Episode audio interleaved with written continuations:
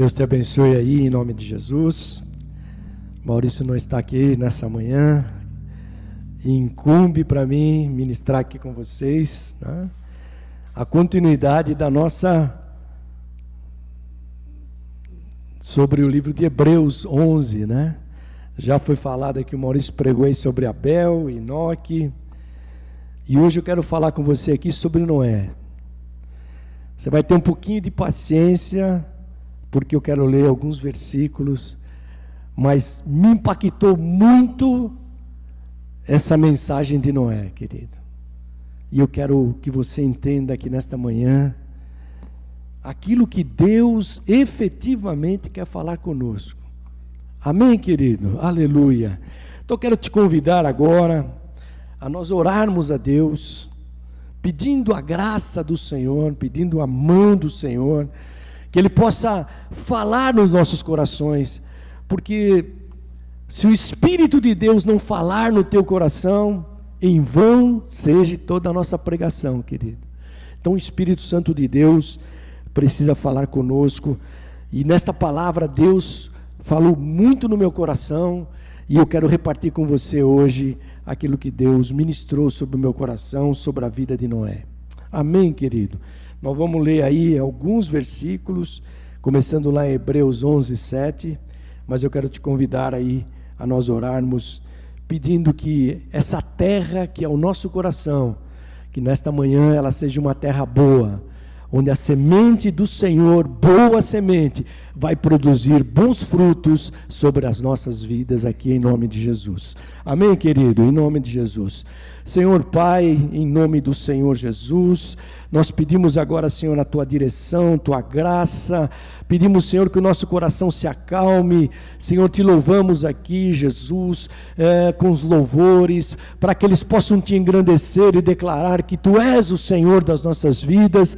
E agora, Senhor, o nosso coração se abre para receber a tua palavra, Jesus e a tua palavra sempre produz um fim nas nossas vidas, porque quando ela é liberada sobre nós, ela cumprirá os propósitos de Deus que estão estabelecidos pelo Senhor na vida de cada um de nós. Aqui está, Senhor, a tua igreja reunida, aqui estão os teus filhos reunidos, aqui estão as famílias reunidas, Senhor, e nós estamos ansiando pela tua palavra, pela tua voz, ó Deus, e que ela venha nesta manhã nos ensinar a caminhar seguros, ó Deus, e sempre te louvar em tudo, ó Deus. Pedimos, Senhor, que a tua bênção acompanhe cada um dos teus filhos aqui neste tempo, em nome de Jesus, o Senhor.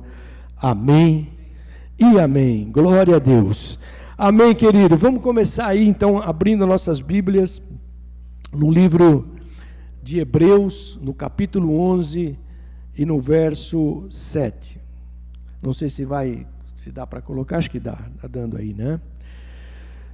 Mas diz assim: pela fé, Noé, quando avisado a respeito de coisas que ainda não se viam, movido por santo temor, construiu uma arca para salvar sua família. Por meio da fé, ele condenou o mundo e tornou-se herdeiro da justiça que é segundo a fé. Vamos pensar aqui hoje juntos, querido, a fé que moveu Noé. Quando a gente olha aqui para a vida de Noé, a obra de Noé, todo o capítulo 11 de Hebreus, ele sempre resume a história de heróis da fé, mas de forma bastante sintética, né? Você vê que só um versículo fala aqui de, de, de Noé, como outros que nós já lemos aí. Então, assim como os demais, Noé foi marcado por fé, querido. Aleluia. Por isso que Tiago, quando ele diz lá no livro de Tiago, ele diz assim: olha, a fé sem obras é morta. E aí, querido, a verdadeira fé, então, ela resulta em algo eh, maior, e não é nesse, nesse contexto, que depois vou ler outros versículos aqui com você, ele ilustra bem esta verdade do que a fé, através das obras, ela realiza nas nossas vidas. E é isso que eu quero falar aqui com você hoje. Então a Bíblia nos ensina que homens, primeiro eles vêm a Deus pela fé, todos nós. Um dia viemos a Deus pela fé. E a partir daí a gente começa a viver na fé, querido. Porque a partir do momento que nós conhecemos a Deus, entregamos a nossa vida a Deus, nós começamos a viver na fé. Então significa o que tudo isso? Essa introdução que eu estou fazendo aqui com você. É, primeiro, tomar Deus na Sua palavra. Esse é o primeiro ponto. Né? E confiar nessa palavra. E é isso que Noé é, vai nos ensinar aqui nesse texto. Né? E essa palavra que nós confiamos, ela é verdadeira. É isso que você tem que ter no teu coração como final e certeza na tua vida. Então a, a fé sempre foi e será o caminho para Deus. É isso que essa história de Noé vai nos resumir aqui. Então, quando nós começamos a olhar aqui, Hebreus 11, começando com esse versículo, né? Diz que Noé preparou uma arca. Você está vendo a história aí. E ele foi movido por fé e temor. Duas coisas. Por fé e temor de coisas que ainda é, ele não tinha visto. Né? Ele não tinha ainda. E ele fez isso para, para quê? Para salvar a sua família. Para salvar a sua família. Então vamos mergulhar agora aqui, querido. E eu quero que você. É, nós vamos ler, nós vamos voltar lá para Gênesis agora. Nós vamos voltar para Gênesis e começar a pensar nessa história de, de Noé. Gênesis no capítulo 6. E vamos ler alguns versos lá que vão ser interessantes no capítulo 6 de Gênesis, verso 1. Vou começar lendo aqui do 1 ao 8. E depois damos continuidade.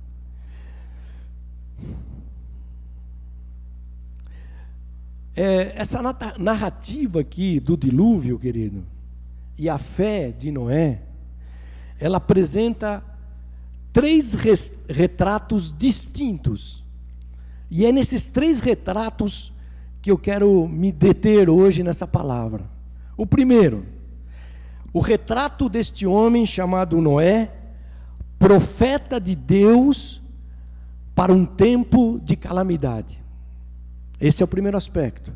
Segundo, segundo retrato, o retrato de um mundo decadente.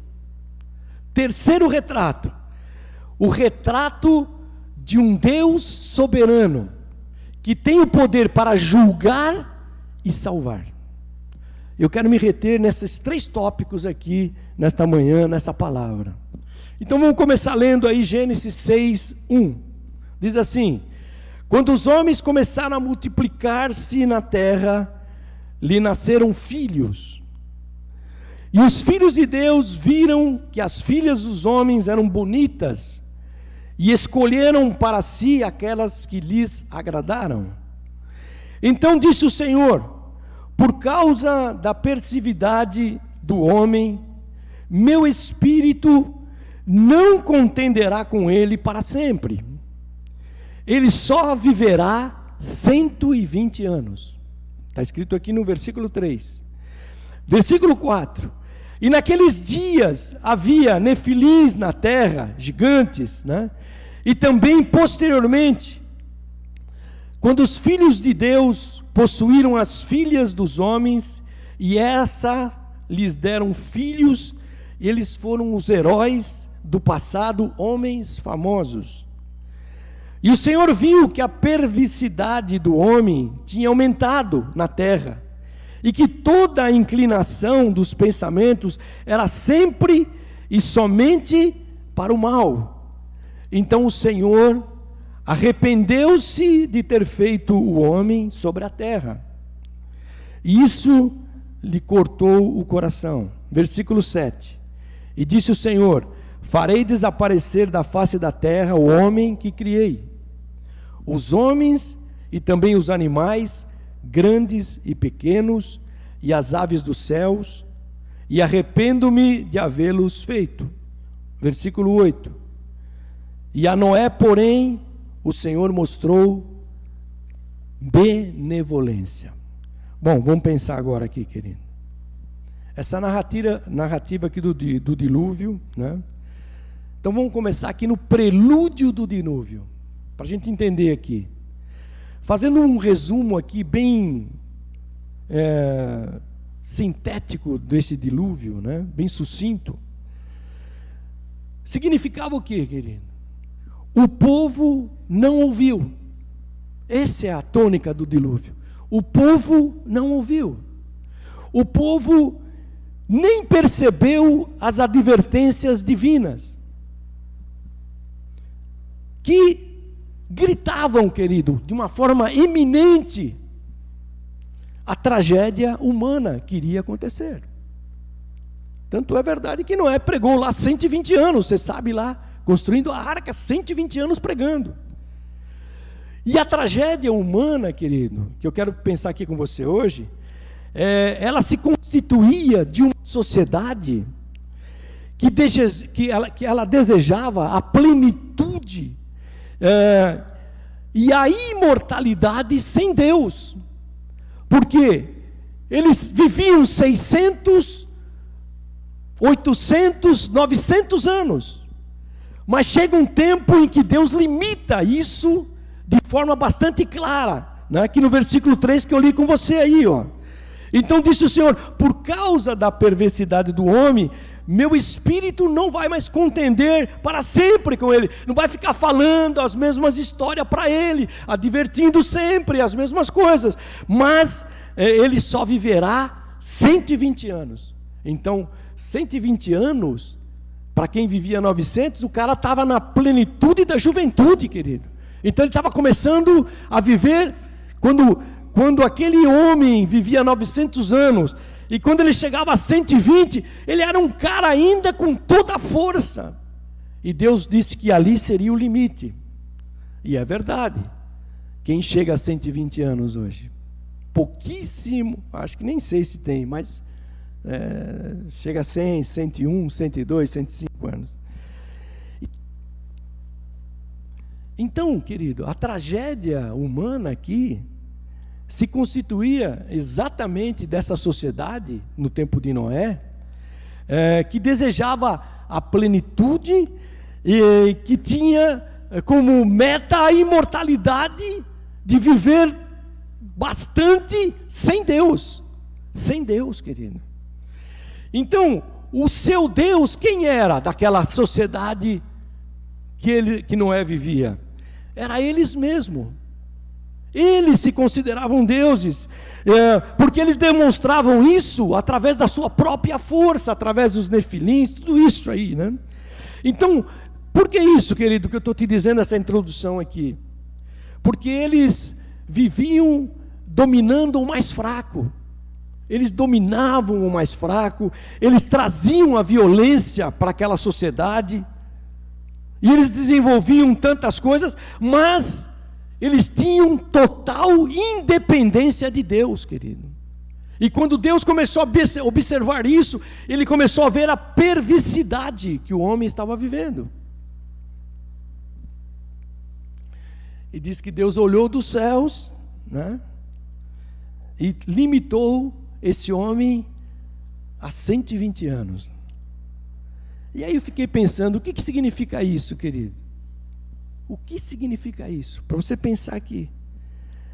O Espírito de Deus era o sopro de vida. Ele é o sopro de vida para você. Porque o dia que o sopro de vida de Deus sair da tua vida, você morreu, querido. Então, ah, vamos pensar aqui: Deus olhou para aquele homem, toda aquela perversidade, e ele começou a, a limitar esse tempo deste homem. Por que isso, querido? Porque Deus queria nos explicar que a vida não está naquilo que você faz, a vida está nas mãos de Deus. A tua vida, a minha vida está nas mãos de Deus. Você não sabe nem daqui um segundo o que vai acontecer na tua vida, mas nós sabemos, se estamos em Cristo Jesus, a nossa vida passará daqui para lá. Por quê, querido? Porque o Espírito de Deus é o sopro de vida. Aleluia. Que Deus sopra sobre o homem. E aqueles homens que achavam que eles iam viver eternamente na imortalidade, Deus os limita agora a 120 anos. Então a imortalidade, querido, para a gente pensar aqui,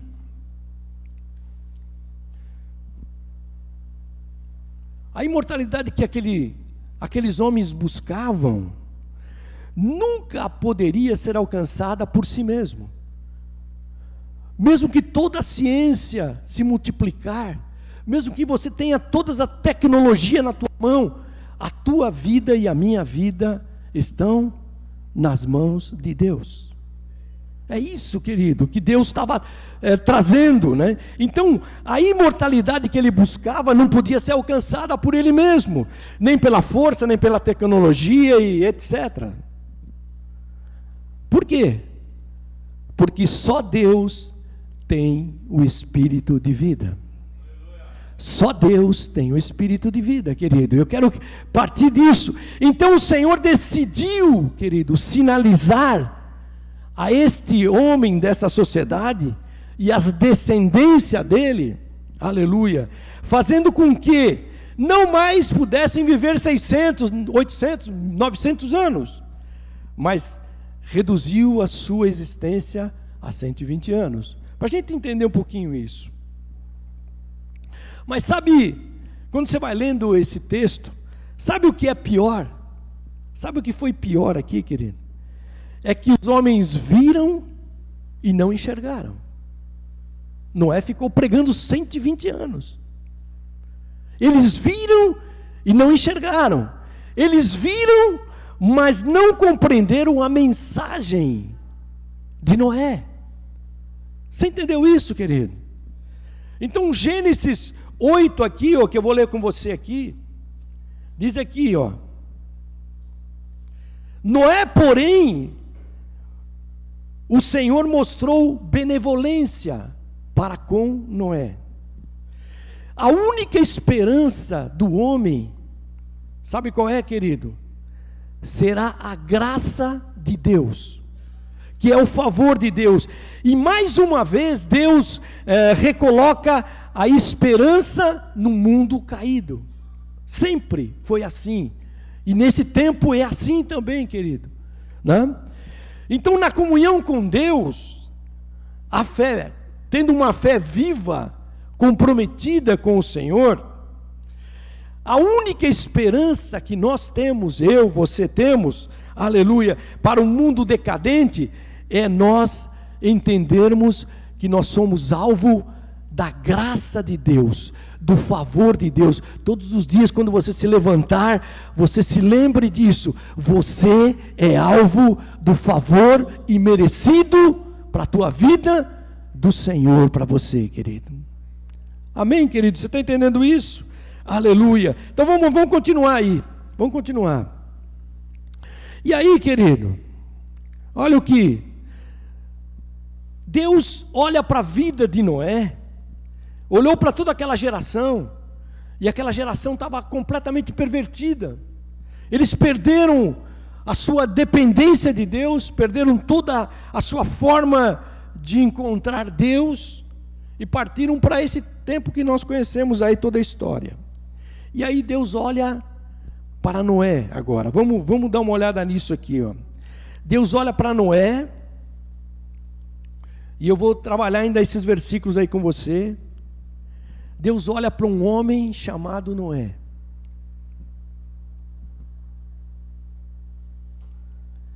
Vamos olhar um pouquinho para essa história agora com mais afinco aqui, querido.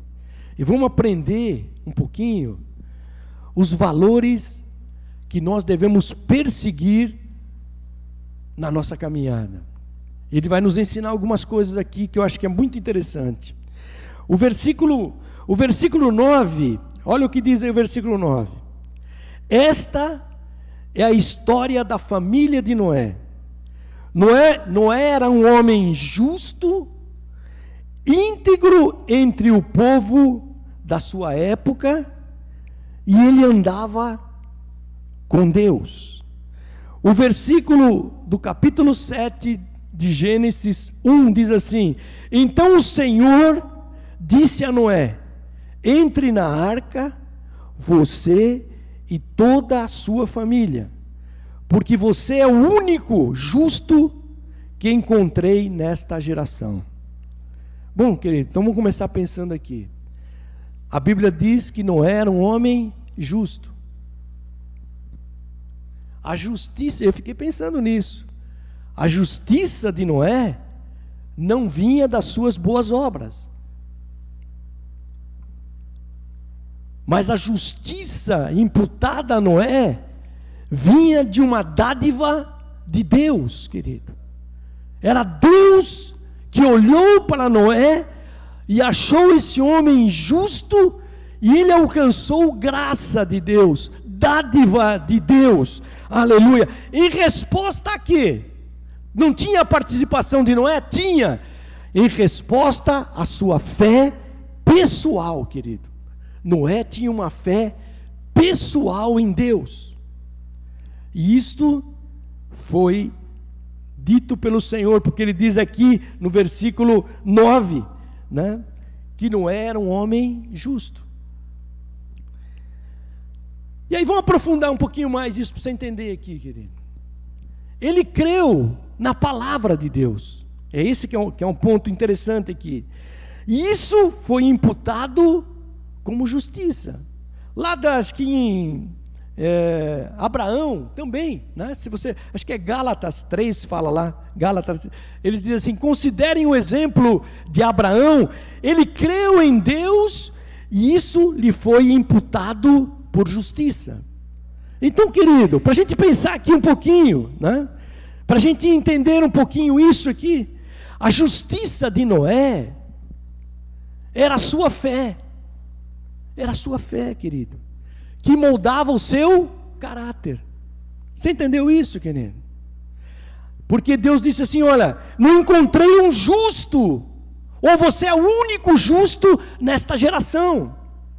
Então, querido, a justiça era por causa da fé de Moisés, que moldava o caráter dele, apesar de ele ser pecador.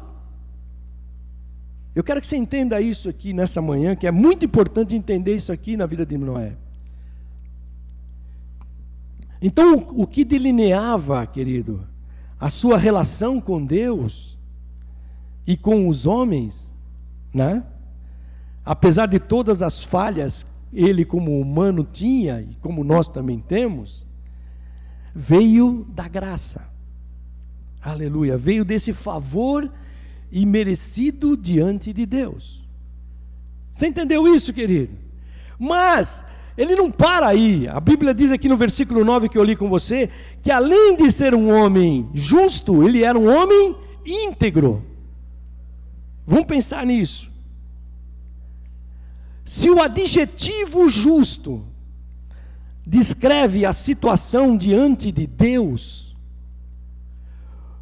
o adjetivo íntegro, querido, descreve a sua conduta diante das pessoas. Então esse homem era justo pela dádiva de Deus, mas ele era íntegro em relação à sua conduta diante das pessoas. Então, íntegro, eu fui dar uma estudada nisso aqui, querido. Íntegro não significa sem pecado.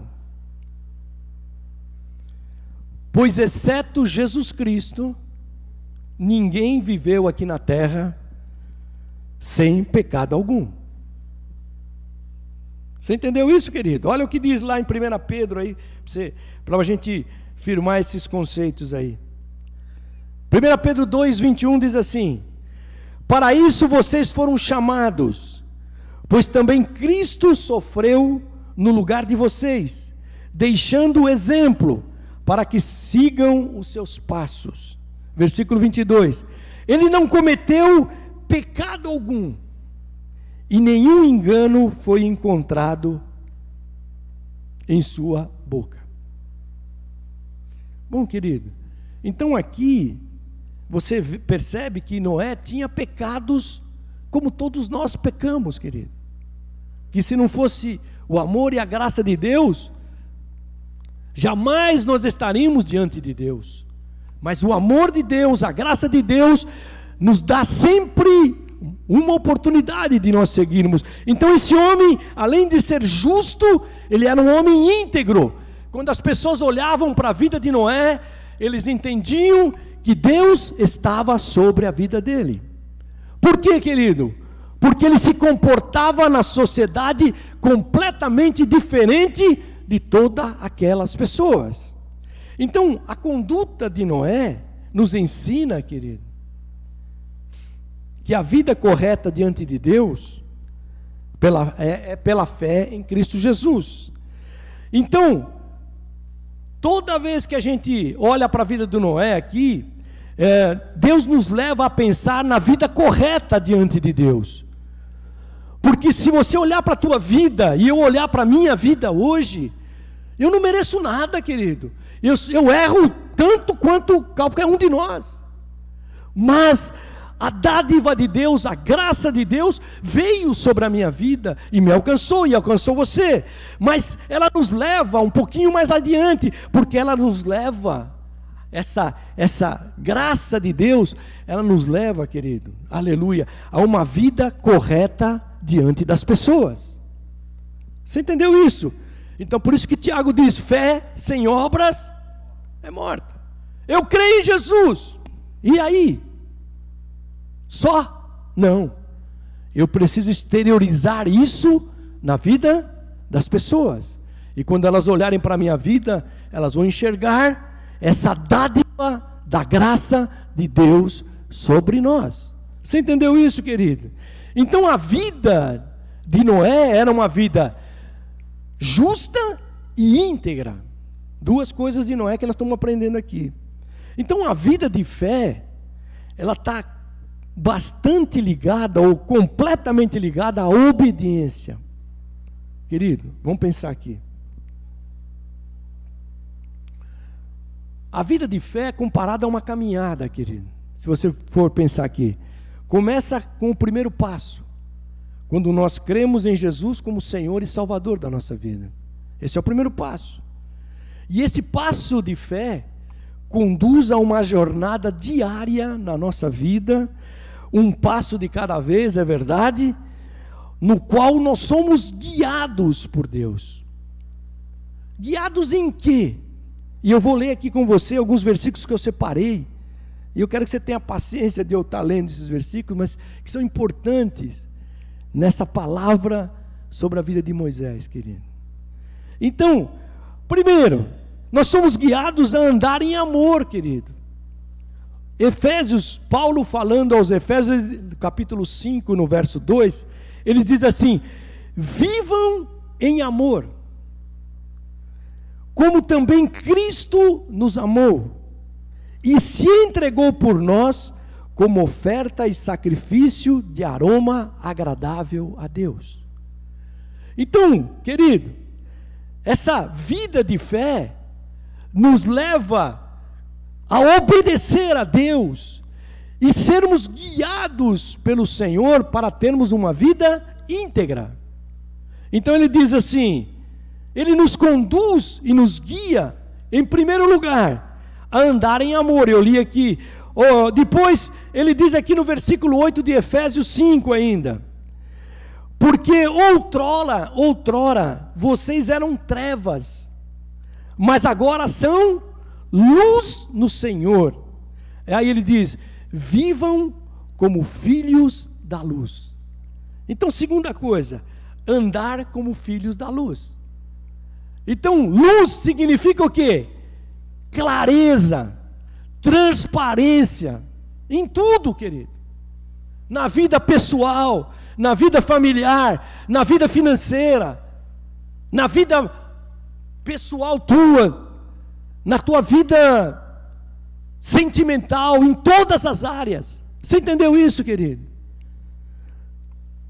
E se você for aprofundar aqui, ele diz: ande no espírito, não ande mais nas condições da tua própria carne, nos teus próprios pensamentos, ande no espírito.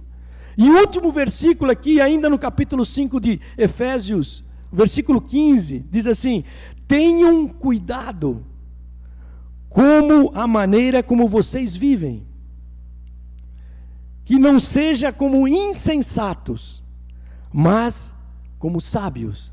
Sabe o que é isso, querido? Deus quer que você ande prudentemente em todas as coisas. Então, a vida de fé está completamente ligada à obediência, querido. Por isso que Tiago diz: não adianta dizer que você tem fé, você tem que estar mostrando as obras. Porque se sem fé, se você só dizer que tem fé, mas não tiver nenhuma obra, ela é morta. Isso não vale nada. Você entendeu isso, querido? Então Noé era esse homem, nós estamos vendo aqui, vamos continuar vendo mais aqui. Vou terminar no horário certinho, mais uns 10 minutos, 15 minutos, no máximo. Vamos ver outra faceta de Noé aqui, querido. É, o versículo 22, o versículo 22 do capítulo 6, diz o seguinte: Capítulo 6 de Gênesis 22 diz assim: Noé fez tudo exatamente como Deus lhe tinha ordenado. Então o que, que eu deduzo aqui, querido? Que Noé era um homem obediente. Se você ler aí o capítulo, o, esse, esse versículo, ele fala dessa obediência. Você entendeu isso, querido? Um dos princípios, para você entender aqui, mais importante nas Escrituras, e que não devemos apenas ouvir a palavra, mas devo, devo, devo fazer o quê? Devo obedecer a palavra. E nós podemos ver isso aqui no livro de, de Tiago. Olha o que diz lá Tiago, Deixa eu, se eu achar aqui que eu anotei esses versículos. No livro de Tiago, né? capítulo 1, e no verso 22, ele diz assim: Sejam praticantes da palavra, e não apenas ouvintes, enganando vocês mesmos. Aí o versículo 23 diz assim: Aquele que ouve a palavra mas não a põe em prática, é semelhante a um homem que olha a sua imagem num espelho. Ele olha, se vê, depois ele sai daquele espelho e esquece. Você entendeu isso, querido? E diz aqui que Noé fez exatamente o que Deus havia determinado. Então, por este fato de obediência total de Noé, a casa de Noé foi salva. Porque Deus falou para ele: Olha, entra você, a tua mulher, os teus filhos e as mulheres dos teus filhos na arca. E a família de Noé foi salva quando veio a tempestade do dilúvio, querido. Para a gente entender isso, uh, e aí eu fiquei pensando aqui um pouco, quero que você pense aí comigo aí, nessa palavra. Como é que Noé suportou tudo aquilo, querido? Diz que Noé, ele resistiu à pressão do jeito de viver daquele povo. Quando todos se corromperam, Noé, pela obediência a Deus, ele resistiu àquela pressão. Então, ao longo da história, quando você vai ver a Bíblia, você vai ler, todos aqueles que desenvolveram, querido, um caráter piedoso, tiveram que lutar contra essa pressão da sociedade. Quem quer viver de forma íntegra, vai ter pressão sobre a vida, querido. É isso. Se você for lembrar aqui, Abraão, Moisés, Daniel, José, tiveram pressões ou não tiveram? Tiveram pressões, mas resistiram, porque eles é, conseguiram resistir à pressão do jeito de viver daquela sociedade. Mudou alguma coisa hoje? Não, querido. Nós somos pressionados diariamente. E hoje, muito mais pela internet e por todos os meios de mídia, você é pressionado a viver coisas muito diferentes e pressionados a fazer todas as coisas como o mundo faz. E diz que Moisés, é, Moisés não, Noé, ele resistiu a isso. Ele obedeceu a Deus. Então, e eu fiquei aqui pensando, querido, resistir. Essa é uma palavra que eu quero entregar para você aqui, é de, de reflexão mesmo. Deus colocou isso no meu coração de reflexão para nós, como igreja de Jesus. Resistir à pressão não significa dizer não categórico a essa pressão. Não é só isso, querido. Mas significa também dizer sim. Eu me consagro ao Senhor. Eu sou desse Senhor.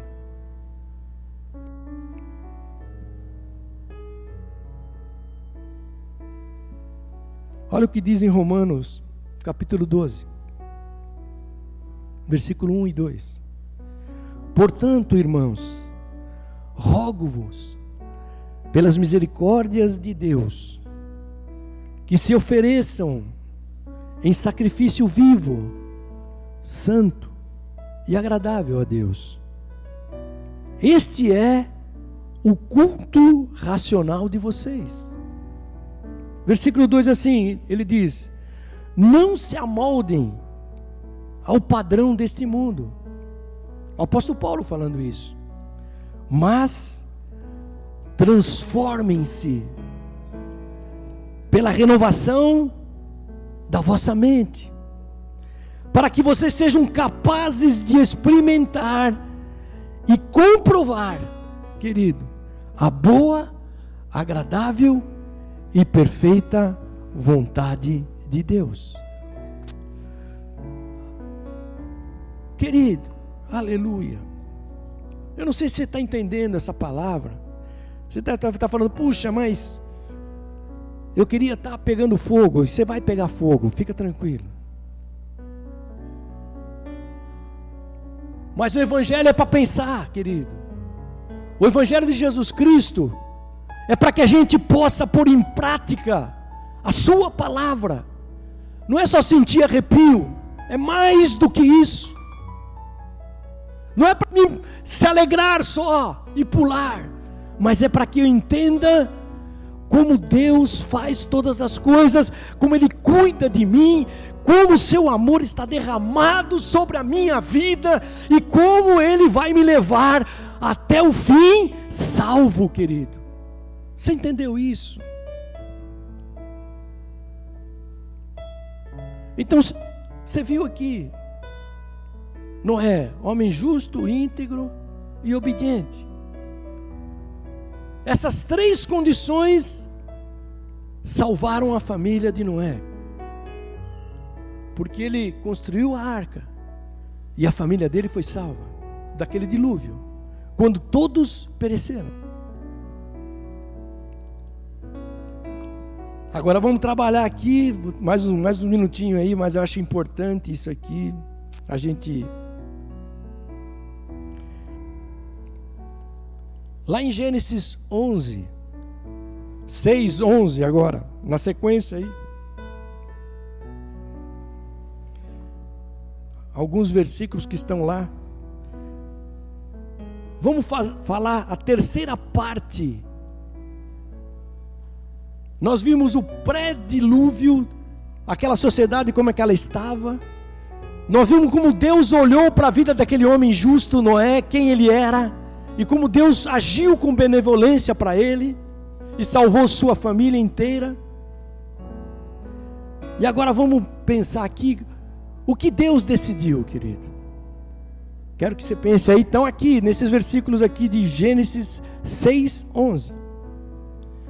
Uma das grandes lutas do coração humano, querido, para você entender, é a gente entender a soberania de Deus. Essa é uma grande batalha de inquietação que todos nós temos. Entender a soberania de Deus, especialmente quando Deus se revela na forma do, de, de ser juiz. É muito difícil. Por que Deus está fazendo assim? Essa é a primeira pergunta que vem. E a gente não consegue entender a soberania de Deus, que Deus é soberano sobre todos e tudo, querido. Então, essa é uma das grandes batalhas que você e eu temos. Então, a primeira coisa que Deus decidiu, qual foi? Decidiu julgar a terra. Vamos ler aqui, ó. Olha o versículo 11 do capítulo 6 de Gênesis. Ora, a terra estava corrompida aos olhos de Deus e cheia de violência. Será que é um pouco é diferente da de hoje? Não. Ao ver como a terra se corrompera, pois toda a humanidade havia corrompido a sua conduta, Deus disse a Noé: Darei fim a todos os seres humanos, porque a terra encheu-se de violência por causa deles, e eu os destruirei com a terra. Você, porém, fará uma arca de madeira, de cipreste, divida em compartimentos e revista-a de piche por dentro e por fora. Versículo 15. E faça com 135 metros de comprimento, 22 metros e meio de largura e 13 metros e meio de altura. Olha, Deus, Deus havia decidido julgar a terra. Olha o versículo 16: Faça ali um teto com um vão de 45 centímetros entre o teto e o corpo da arca, e coloque uma porta lateral na arca, e faça um andar superior, um médio e um inferior versículo, deixa eu achar aqui o versículo 17. Diz assim: E eis que vou trazer águas sobre a terra, o dilúvio, para destruir debaixo do céu toda criatura que tem fôlego de vida, e tudo o que há na terra perecerá. Então, primeiro, o que, que Deus decidiu? julgar a terra, querido. Julgar aquela sociedade pelo dilúvio. Por causa da corrupção que nós vimos aqui, de valores e da violência que imperava. Então, só para a gente entender isso, né? E o que mais que Deus decidiu? Vamos ver, olha que tem coisas interessantes aqui. E eu li aqui com você que Deus decidiu providenciar um único meio de salvação. Um único meio de salvação que nós lemos aqui no versículo 14, 15 e 16, quando ele diz para Moisés construir a arca. A graça de Deus, querido, para a gente entender a soberania de Deus, a graça de Deus é tremenda. Eu quero que você, se você crie isso no teu coração de fé, a graça de Deus, o favor de Deus é tremendo, querido. Mesmo sabendo que aquele homem era digno do seu juízo, num ato soberano de Deus, de amor, aleluia, ele decide salvar. Você está entendendo isso, querido? Deus decide, ele diz: Eu vou liquidar essa terra, todas as coisas. A violência está demais, os valores, a corrupção entrou, tudo está imperando, e ele decide liquidar aquela terra com tudo, com exceção de Noé e sua família. Mas ele também decide providenciar um único meio de salvação, mesmo sabendo que aquele homem era digno de juízo. Querido, aleluia. A salvação de Deus, ele envolve a decisão do homem. Deus não vai te amarrar aqui e dizer para você colocar a tua vida em Deus. Nunca Deus vai fazer isso. Por quê, querido? Porque a graça dessa salvação de amor de Deus, ela envolve a minha decisão e a tua decisão, e a nossa decisão. Por isso é que a fé é tão importante, querido. Você entendeu isso? E aqui eu fui pensar um pouco. A salvação aqui de Noé envolvia três coisas. Vamos pensar um pouco aqui. A primeira era construir uma arca. E a arca, querido, Noé ficou pregando lá 120 anos e construindo aquela arca. E construir aquela arca significava que, que o único meio de salvação é quem entrasse na arca porque a terra ia ser dissolvida, querido, por aquela água, daquele dilúvio. E o Senhor então falou para Noé que choveria, quando nunca havia antes chovido sobre a terra. E aí, pensa aí, pensa um pouco agora. Construir uma arca longe do mar, construir uma arca longe do rio, querido, e ficar pregando aos homens que Deus julgaria a terra. Você imaginou isso? Mandando água cair dos céus. Certamente pareceria uma loucura aos olhos dos homens daquele tempo, e talvez nos nossos olhos também. Mas, querido, eu quero que você pense aqui, ó, para pensar.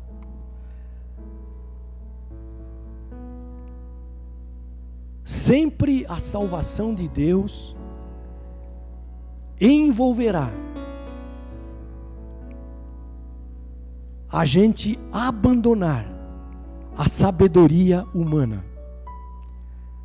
Porque a sabedoria humana é loucura para Deus.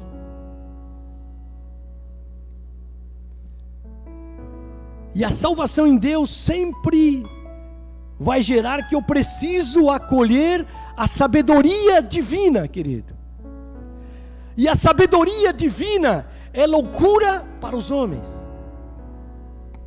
Como é que esse homem vai ficar 120 anos fazendo uma arca longe do mar, longe do rio e dizendo que vai cair água quando nunca caiu e que todo mundo vai morrer? Você imaginou isso, querido?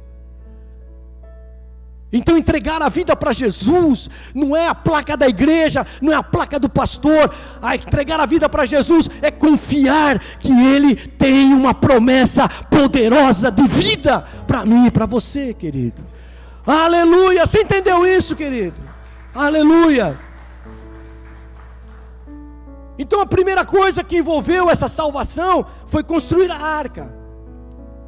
A arca era o único meio de escape. E se toda aquela gente se ouvisse Noé, certamente eles estariam salvos na arca. Mas eles não ouviram, querido. Uma outra coisa que eu quero pensar aqui com você. Mais cinco minutos.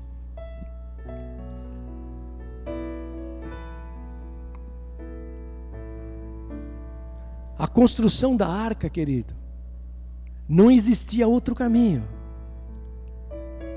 Ou era do jeito do amor de Deus, e aceitando pela graça aquilo que Noé estava falando da salvação da arca, rendendo-se a Ele como Senhor, mesmo parecendo loucura, aleluia, ou eles iriam perecer. Querido, vamos, vamos fazer uma analogia agora conosco. Da mesma maneira, Deus fez conosco em Cristo Jesus. Jesus é o único caminho. Não existe outro caminho que pode nos fazer passar da morte para a vida. Por isso que lá em João João 3,16, todo mundo sabe. O que, que diz lá? Porque Deus amou o mundo que deu seu Filho unigênito, para que todo o que nele crer não pereça, mas tenha a vida eterna. Versículo 17: Pois Deus enviou o seu Filho ao mundo, não para condenar o mundo, mas para que este fosse salvo por meio dele.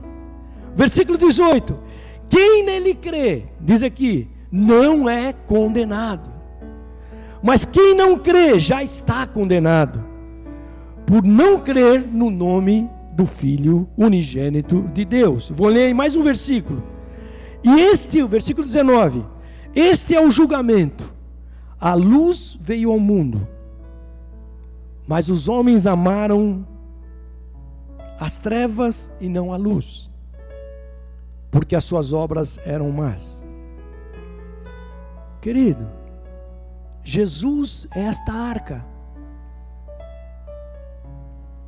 Jesus é o único caminho que pode nos fazer passar da morte para a vida. Então você entendeu isso, querido? O que estava em julgo nessa salvação? Quando Deus olha para aquela, aquela, aquela, aquela nação, aqueles povos, Deus abre, a soberania de Deus, é, o amor de Deus é tão grande, querido, que mesmo que o homem não merecesse, Deus ainda havia dado oportunidades. Vou ver mais uma coisa aqui, segunda coisa, que envolve aqui, ó. Versículo, versículo 18. Versículo 18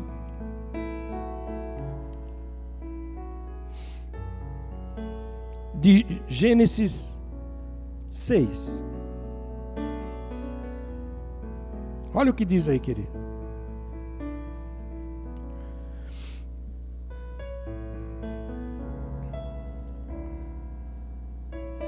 Vamos ler aqui, ó. Versículo 18. Ele diz assim: Mas com você estabelecerei a minha aliança, e você entrará na arca com seus filhos sua mulher e as mulheres de seus filhos. Segunda coisa que envolve envolvia a salvação ali de Noé, aleluia, é que ele precisava crer na promessa da aliança de Deus. Ele diz aqui, eu li aqui, com você, Noé, vou estabelecer uma aliança, um pacto. A construção da arca, querido, era uma parte da fé, só, que se revelava no compromisso que Noé tinha por fé e obediência a Deus. Mas a segunda parte, nesse, nesse bolo da salvação, da salvação, é que ele precisava crer na promessa de Deus, querido, aleluia, de que Deus estava fazendo com ele uma aliança e um pacto.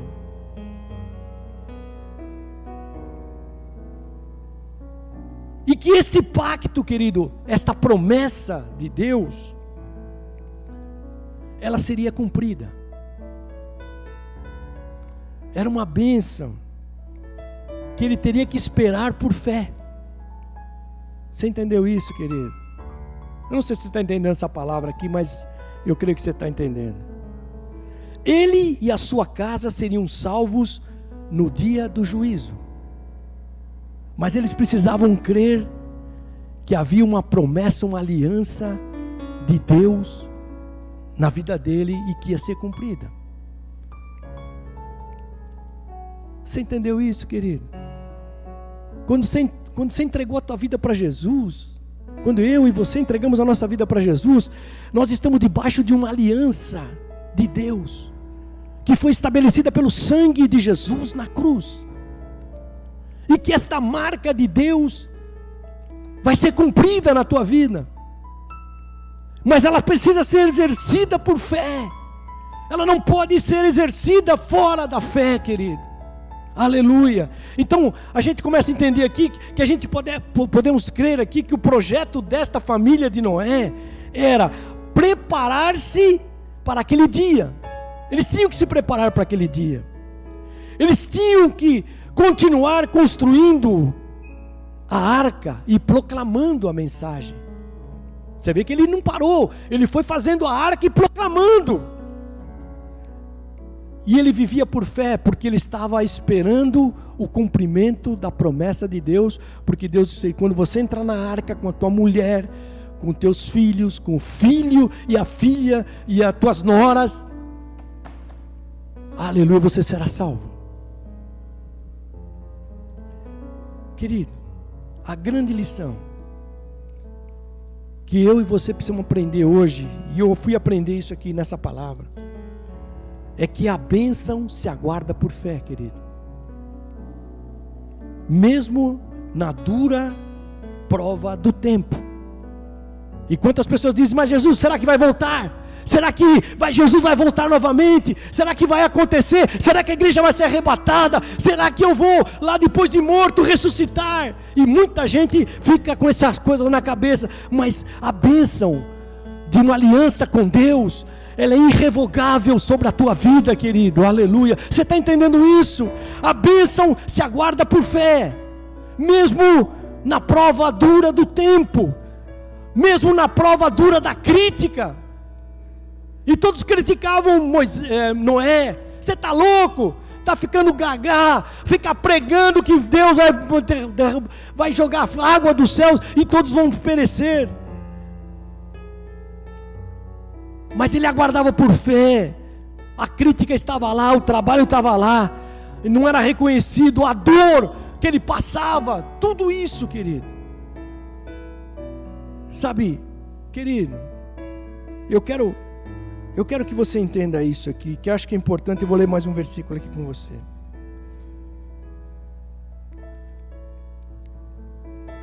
Pois quando ela chega, querido, a bênção de Deus chega, nada pode se comparar com a veemência do juízo de Deus. Até que a porta da arca se fechou, todos criticavam Noé. Mas quando Noé entrou na arca, eu quero terminar falando sobre isso.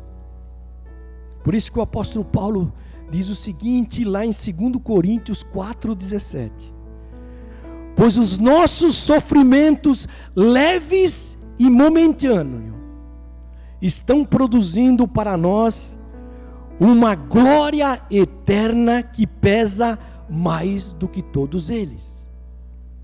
E o versículo 18: Assim, o apóstolo Paulo dizendo: assim fixamos os olhos não naquilo que se vê, mas no que não se vê. Pois o que se vê, querido, é transitório, é passageiro, mas o que não se vê é eterno. Você está entendendo isso, querido? A bênção se aguarda por fé. E por último, por último, querido, por último, só para só a gente fechar isso aqui, que eu acho que, que é isso que Deus está. Então a primeira envolveu a arca, a construção. A segunda envolveu ele crer naquela promessa e aguardar por fé.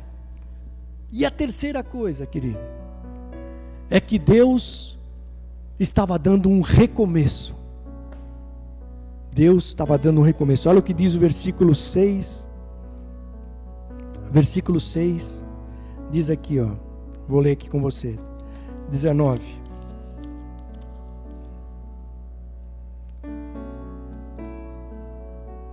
Versículo 6, 19. Não sei onde que está aqui, mas vou achar. Está marcado. Diz aqui, ó. Faça entrar na. Versículo 19 do capítulo 6 de Gênesis. Faça entrar na arca um casal de cada um dos seres vivos, macho e fêmea, para conservá-los vivos com você. Versículo 20: De cada espécie de ave, de cada espécie de animal grande e de cada espécie de animal pequeno que se move rente ao chão, virá um casal a você para que sejam conservados vivos. Versículo 21. E armazene todo tipo de alimento, para que você e eles tenham mantimento. Sabe o que significa isso? Recomeço. É interessante notar aqui, querido, que Deus mandou que eles levassem um casal de cada espécie. O que Deus estava providenciando aqui, querido? Um recomeço. Querido, o dilúvio ia acabar, as águas iam baixar, e Noé e a sua família e todos aqueles animais recomeçariam tudo de novo.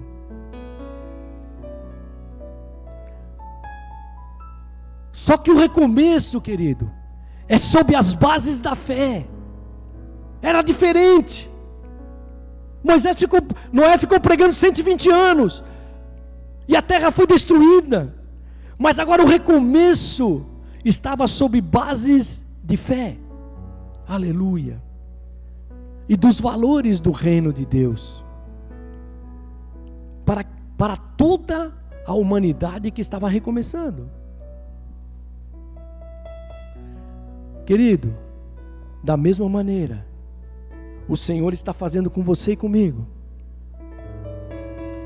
Quando Ele nos concede a nova vida em Cristo,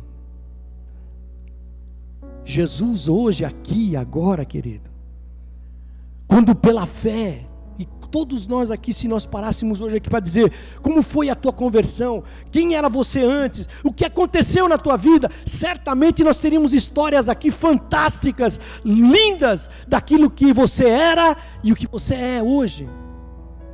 Como que você recomeçou a tua vida sobre os patamares de fé, querido, completamente diferentes daquela sociedade que vivia com Noé. Então, quando pela fé nós recomeçamos, a nossa jornada não é mais a nossa jornada, é do jeito de Deus. Quando Noé saiu daquela arca, era do jeito de Deus. Você entendeu isso, querido? E aí, tem um negócio que me impactou, querido, que eu quero quero colocar isso para você, não posso deixar de falar isso para você hoje.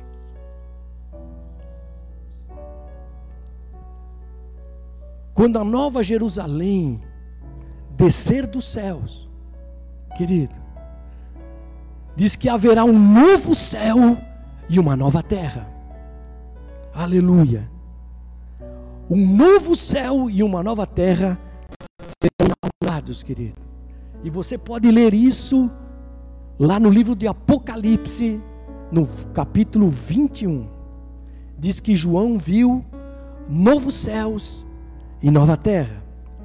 Ele diz que ele viu a cidade santa, a nova Jerusalém, que descia dos céus. Você pode ler tudo isso, vou só resumir aqui para você. E diz que João, ele viu que agora o tabernáculo, que era o próprio Deus, aleluia, estava com os homens.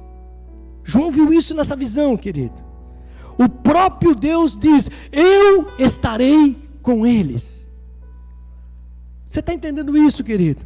E aí João começa a enxergar essa visão e diz lá: "E ele enxugará dos olhos toda lágrima. Não haverá mais morte, tristeza, nem choro, nem dor.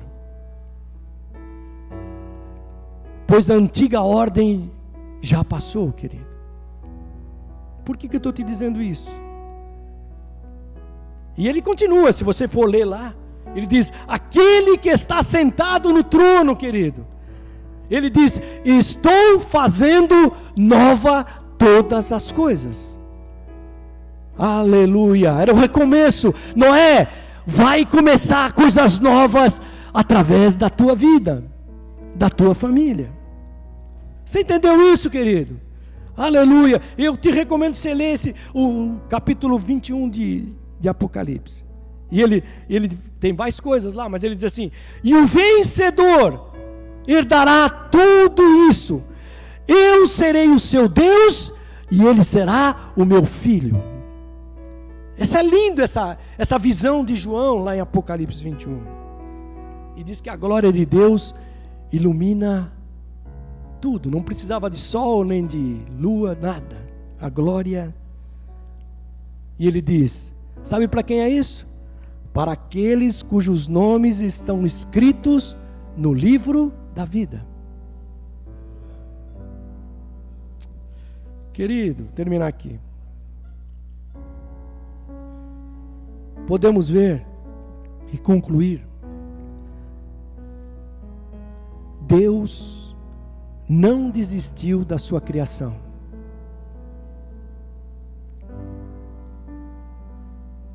A salvação é uma revelação de Deus, providenciada por meio de Jesus. Uma promessa. Deus nos deu uma promessa. Qual é? Vida eterna. Está lá. E o que mais agora Ele nos dá como promessa? Um recomeço, querido. Você vai passar da morte para a vida e estar completamente com o Senhor para sempre. Você entendeu isso, querido? Eu vou terminar aqui. É importante isso, querido. Eu sei que foi um pouco didático, mas eu precisava ministrar essa palavra para você hoje. A última coisa que Deus decidiu, eu quero que você preste atenção nisso. Deus decidiu fechar a porta. Olha o que diz aqui o capítulo 7 de Gênesis 16. Ele diz assim: Os animais que entraram foram um macho e uma fêmea de cada ser vivo, conforme Deus ordenara a Noé. Então o Senhor fechou a porta. Tudo que havia em terra seca e tinha nas narinas o fôlego de vida morreu.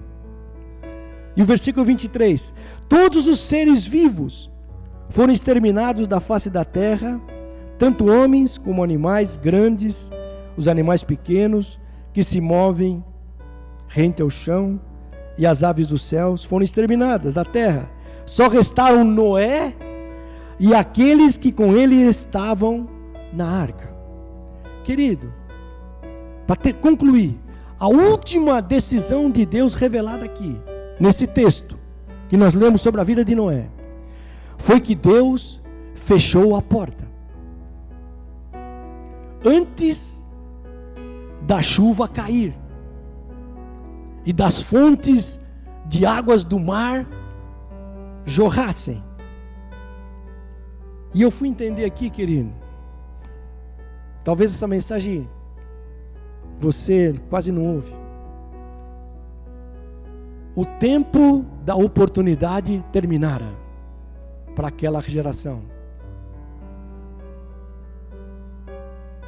E mesmo que Noé desejasse salvar os outros, quando a água começou a cair, aqueles outros homens, ele não poderia. Sabe por quê?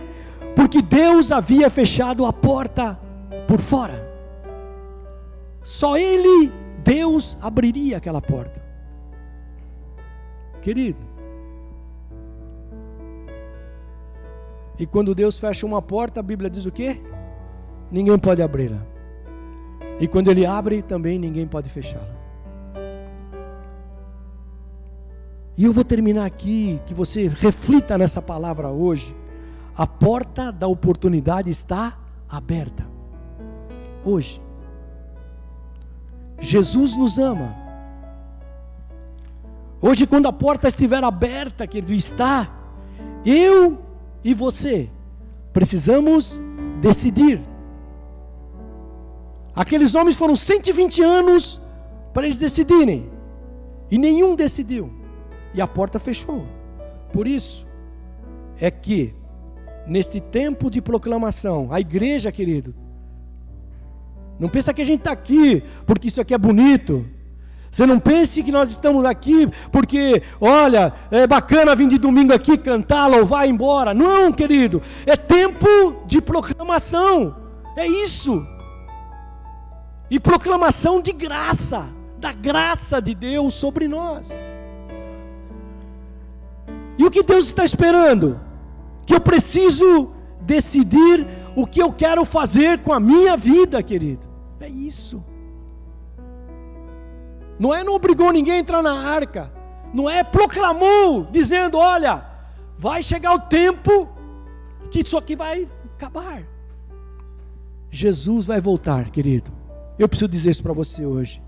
Jesus vai voltar. Você não pode mais ficar sem decidir. Nós não podemos mais viver uma vida só de religião. Nós precisamos decidir a entrar na arca, a ter uma vida justa e ter uma vida íntegra. É isso, querido.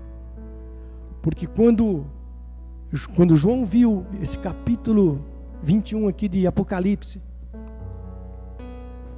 João viu um novo céu e uma nova terra. Essa terra vai ser consumida, querido. Eu tenho que te dizer isso. Talvez você não goste. Pouco importa. Mas eu tenho que te dizer, nesta manhã, querido, em nome de Jesus, nós precisamos decidir. Você não pode mais levar a tua vida do jeito que você às vezes tenta levar, porque vai chegar o dia que você tem que decidir o que você quer fazer com a tua vida. E eu preciso decidir o que eu quero com a minha vida. Sabe por quê? Porque Deus já decidiu o que vai fazer, querido. Deus já decidiu. Você entendeu isso, querido? É bem simples. E eu não estou te pondo medo aqui, não. Eu estou dizendo que há uma, há uma arca aberta, há uma porta, há uns braços estendidos de Deus te chamando. Entra na arca. E a arca é Jesus, não é a igreja, não é o pastor, não é aquele que você gosta, mas é Jesus, o único o único que tem poder, o único que pode fazer. Aleluia. Hoje o Senhor te convida a entrar, querido. Hoje o Senhor te convida a pensar o que você quer fazer com a tua vida.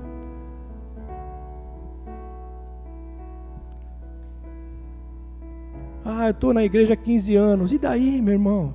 E daí? Eu estou há 50. E daí?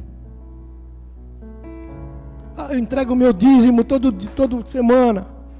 E daí? Jesus está dizendo que Ele é a salvação. E que Ele quer te fazer instrumento de Deus para essa geração, querido. Para a tua família, para a tua casa, para você mesmo. Esse é o tempo de Deus mudar a tua história. Não é uma historinha de carochinha. É a Bíblia, querido. É a palavra. E essa palavra aqui, se você ler o livro de Apocalipse assim, ninguém acrescenta nada e nem tira desse livro. Porque isso aqui já está pronto e essa vai ser a verdade, querido. Não se engane. Essa vai ser a verdade da sua palavra cumprida em amor sobre a nossa vida. E hoje Jesus te ama. Jesus quer fazer isso. Então, nesta manhã, quero te convidar agora. Não fique bravo comigo. Está bravo hoje falando tantas coisas aí para minha vida. Eu tenho que te falar aquilo que eu fui impactado, querido. E a responsabilidade que a gente tem como igreja pela tua vida. Aleluia. Noé tinha uma responsabilidade. Ele tinha que se preparar, ele e a sua família.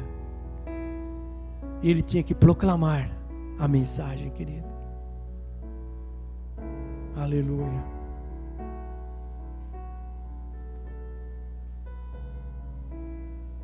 E o mais impactante aqui é que Deus preparou aquela arca para que Noé e a sua família, e eu quero te dizer aqui hoje, em nome de Jesus, está na hora, querido, de você entender que a tua família é do Senhor, querido.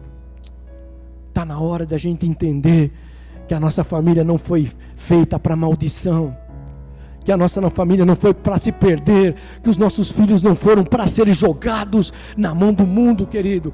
A nossa família foi feita para ser salva em Jesus Cristo, o Senhor. Aleluia. Qual é o meu papel? Qual é o teu papel? Quero orar aqui com você, querido. Aleluia.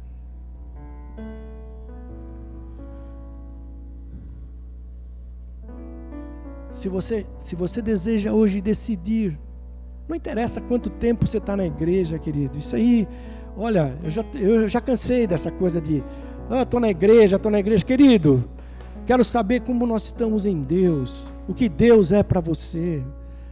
A igreja vai passar, isso aqui tudo vai acabar um dia, querido. O que não vai ter, aleluia.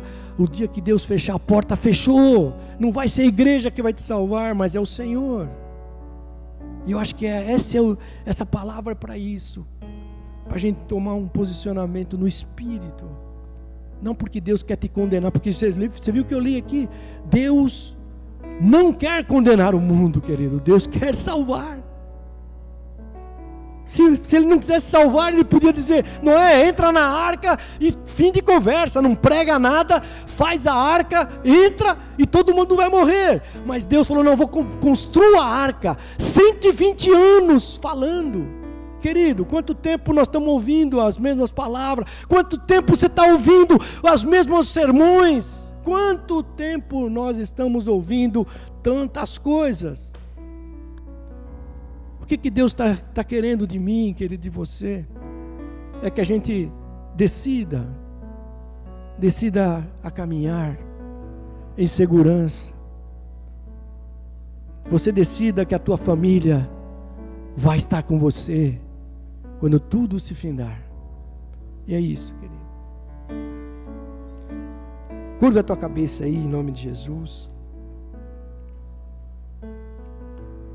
Pense aí um minutinho na tua vida. Como é que ela está? Não pense com emoção aqui nessa na manhã. Não tem emoção. Pense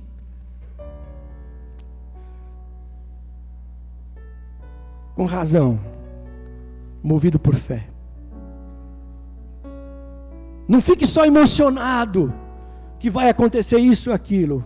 Fala, Senhor, eu quero. E se você fizer essa oração sincera, querido, aleluia, Deus vai honrar,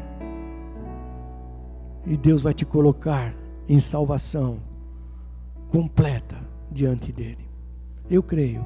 Você que está pela internet agora, pode ouvir isso. Você que está aqui, nós, todos nós. Aqui não tem pastor, querido. Não é o pastor que salva. Nós precisamos da salvação quanto você, tanto você. Aleluia. Por isso, Senhor, nesta manhã, Jesus,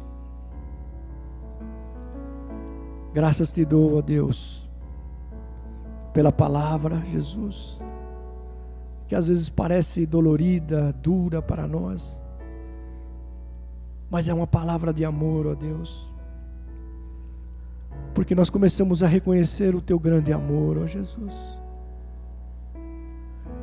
Como tu nos amas, Senhor. Quanto tempo, Senhor, estamos andando. Quanto tempo, Senhor, estamos, aleluia, tentando aprender, ó Deus. E a gente começa a entender, Jesus, que tu jamais desistiu de nós. Não somos perfeitos, ó Deus, somos pecadores. Erramos a todo momento. Mas Jesus, que nesta manhã, Senhor, esta fé que é o dom de Deus gerado em nós, ó Deus, ela possa produzir, Senhor, uma mudança nos nossos rumos, nos nossos pensamentos, que ela quebre esse paradigma em relação ao mundo, Senhor, que ela quebre, Senhor Jesus, aquilo que nos amolda, as circunstâncias, Senhor Jesus, em que nós vivemos, em que nós muitas vezes vamos nos tornando independente de Ti por tantas coisas, ó Deus, e queremos satisfazer o nosso próprio ego, a nossos próprios desejos, ó Senhor, e nos esquecemos, ó Deus. Oh, aleluia. Que o teu amor está presente, Jesus. Senhor, que esta manhã, ó Deus,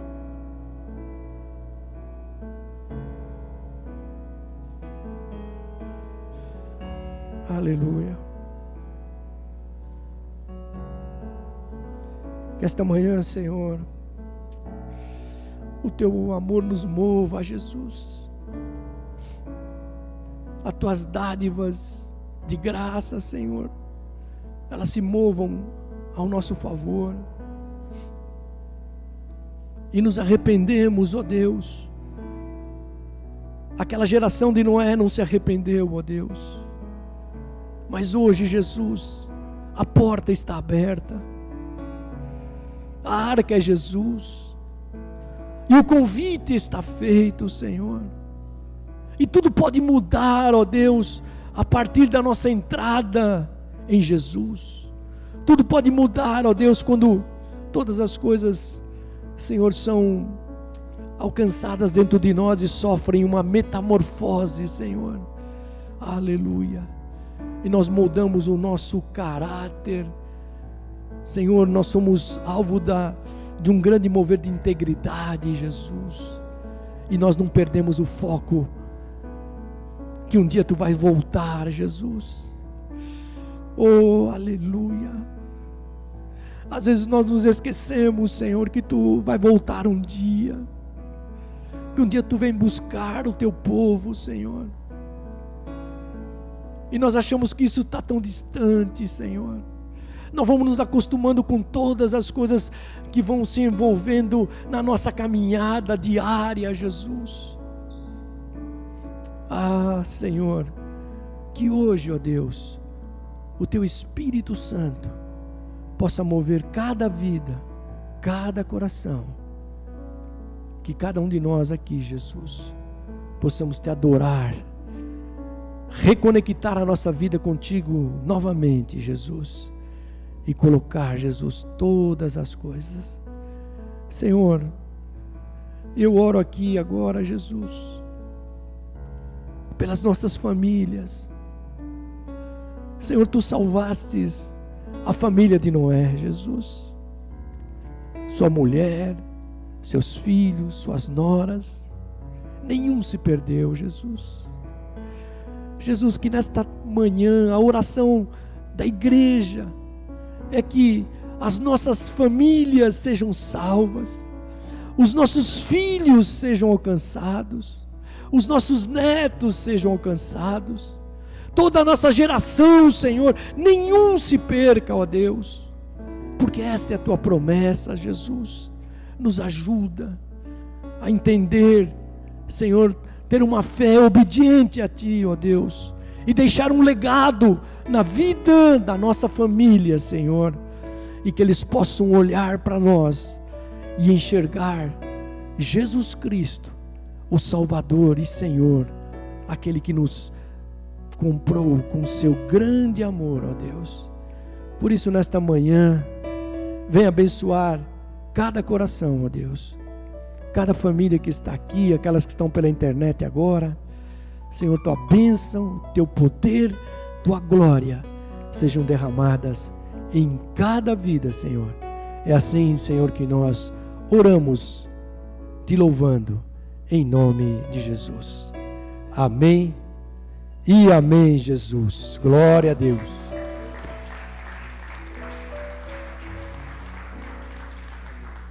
Amém, queridos. Vamos trazer nossas ofertas aqui. Se você desejar participar, você poderá fazê-lo agora. Nós já vamos dar a bênção apostólica, terminando aqui. Convidando você aí para as nossas lives, né? De segunda a sábado, às 18 horas, as nossas lives estão acontecendo. Você não pode perder, esteja participando, traga a tua família, ouça, participe e coloque isso diante do Senhor. E todos os dias, às 20 horas, a nossa live das mães que oram pelos seus filhos, né? Então é importante você também participar nesses 15 minutos diário em que uma palavra sempre vai ser sobre a tua vida é, e um tempo de oração pelos nossos filhos. Que Deus te abençoe aí. E eu creio que na medida que Deus vai vai liberando a sua igreja, as atividades também vão sendo retomadas aqui presencialmente e nós vamos caminhando aí debaixo do amor de Deus. Que você tenha uma, uma semana especial de Deus, que você tenha uma semana direcionada por Deus em tudo e que todas as coisas elas possam contribuir na tua vida para o bem. A Bíblia diz: todas as coisas contribuem para o bem daqueles que amam a Deus. Então, será uma semana vitoriosa para você, uma semana cheia da graça de Deus. Amém, querido? Fique em pé aí, vamos terminar. Em nome de Jesus. Aleluia. Vamos agradecer a Deus por essas ofertas, né? E vamos. Oh, querido, Deus te abençoe, viu? Aleluia. Depois nós vamos colocar aqui na, na oferta. Amém, querido. Aleluia. Agradecer a Deus pelas ofertas, pelos dízimos por todos os projetos que Deus tem dado, né? O Senhor tem abençoado a sua igreja, cre a creche lá em Pouso Alegre, a nossa a creche em Pouso Alegre, os projetos missionários né, de Bangladesh, o projeto ID, tantas coisas estão Deus está fazendo e isso faz parte desse tempo que nós contribuímos, não por uma obrigação, mas por amor a Deus e ao seu reino. Amém, queridos. Senhor, obrigado por esse tempo que nós pudemos estar aqui, te louvando, te buscando, aprendendo de ti, Jesus. Derrama a tua graça sobre essas ofertas que foram oferecidas por amor a ti, Jesus. Nós te louvamos e abençoamos a vida de todos, ó Senhor. Todas as famílias da igreja sejam alcançadas com a tua bênção, Senhor, de prosperidade que elas possam, ó Deus, cada dia é, poderem abrir o seu coração para mais e mais, porque na medida em que nós entregamos e damos, nós também recebemos de Deus. E numa proporção gigantesca em relação àquilo que nós mesmos fazemos, ó Deus. Obrigado, Jesus, e abençoa todos esses recursos, que eles sejam bem direcionados na tua obra, Jesus. Agora, Senhor, leva em paz a tua igreja, derrama a bênção, o poder, que a tua palavra fique viva em nós, ó Deus, que ainda possamos cada dia refletir nela, Jesus, e ela produzir na nossa vida as bênçãos, o poder, a glória e o amor, ó Deus. Abençoa as famílias, que seja uma semana é, abençoada e extraordinária, ó Deus. Abençoa os negócios dos teus filhos, abre novas portas, sustenta, Senhor, as casas, tudo que nós vamos fazer nessa semana, Senhor, esteja direcionado por Ti, ó Deus. Que o Teu amor não falte sobre a vida de cada um, Senhor. É assim, Senhor, que nós oramos, em nome do Pai, do Filho e do Espírito Santo de Deus, desde agora e para todo sempre. Amém e amém, Jesus. Glória a Deus, querido. Deus te abençoe aí. Você não pode dar um abraço no teu irmão, mas você pode olhar para ele e dizer: "Eu te amo, Jesus".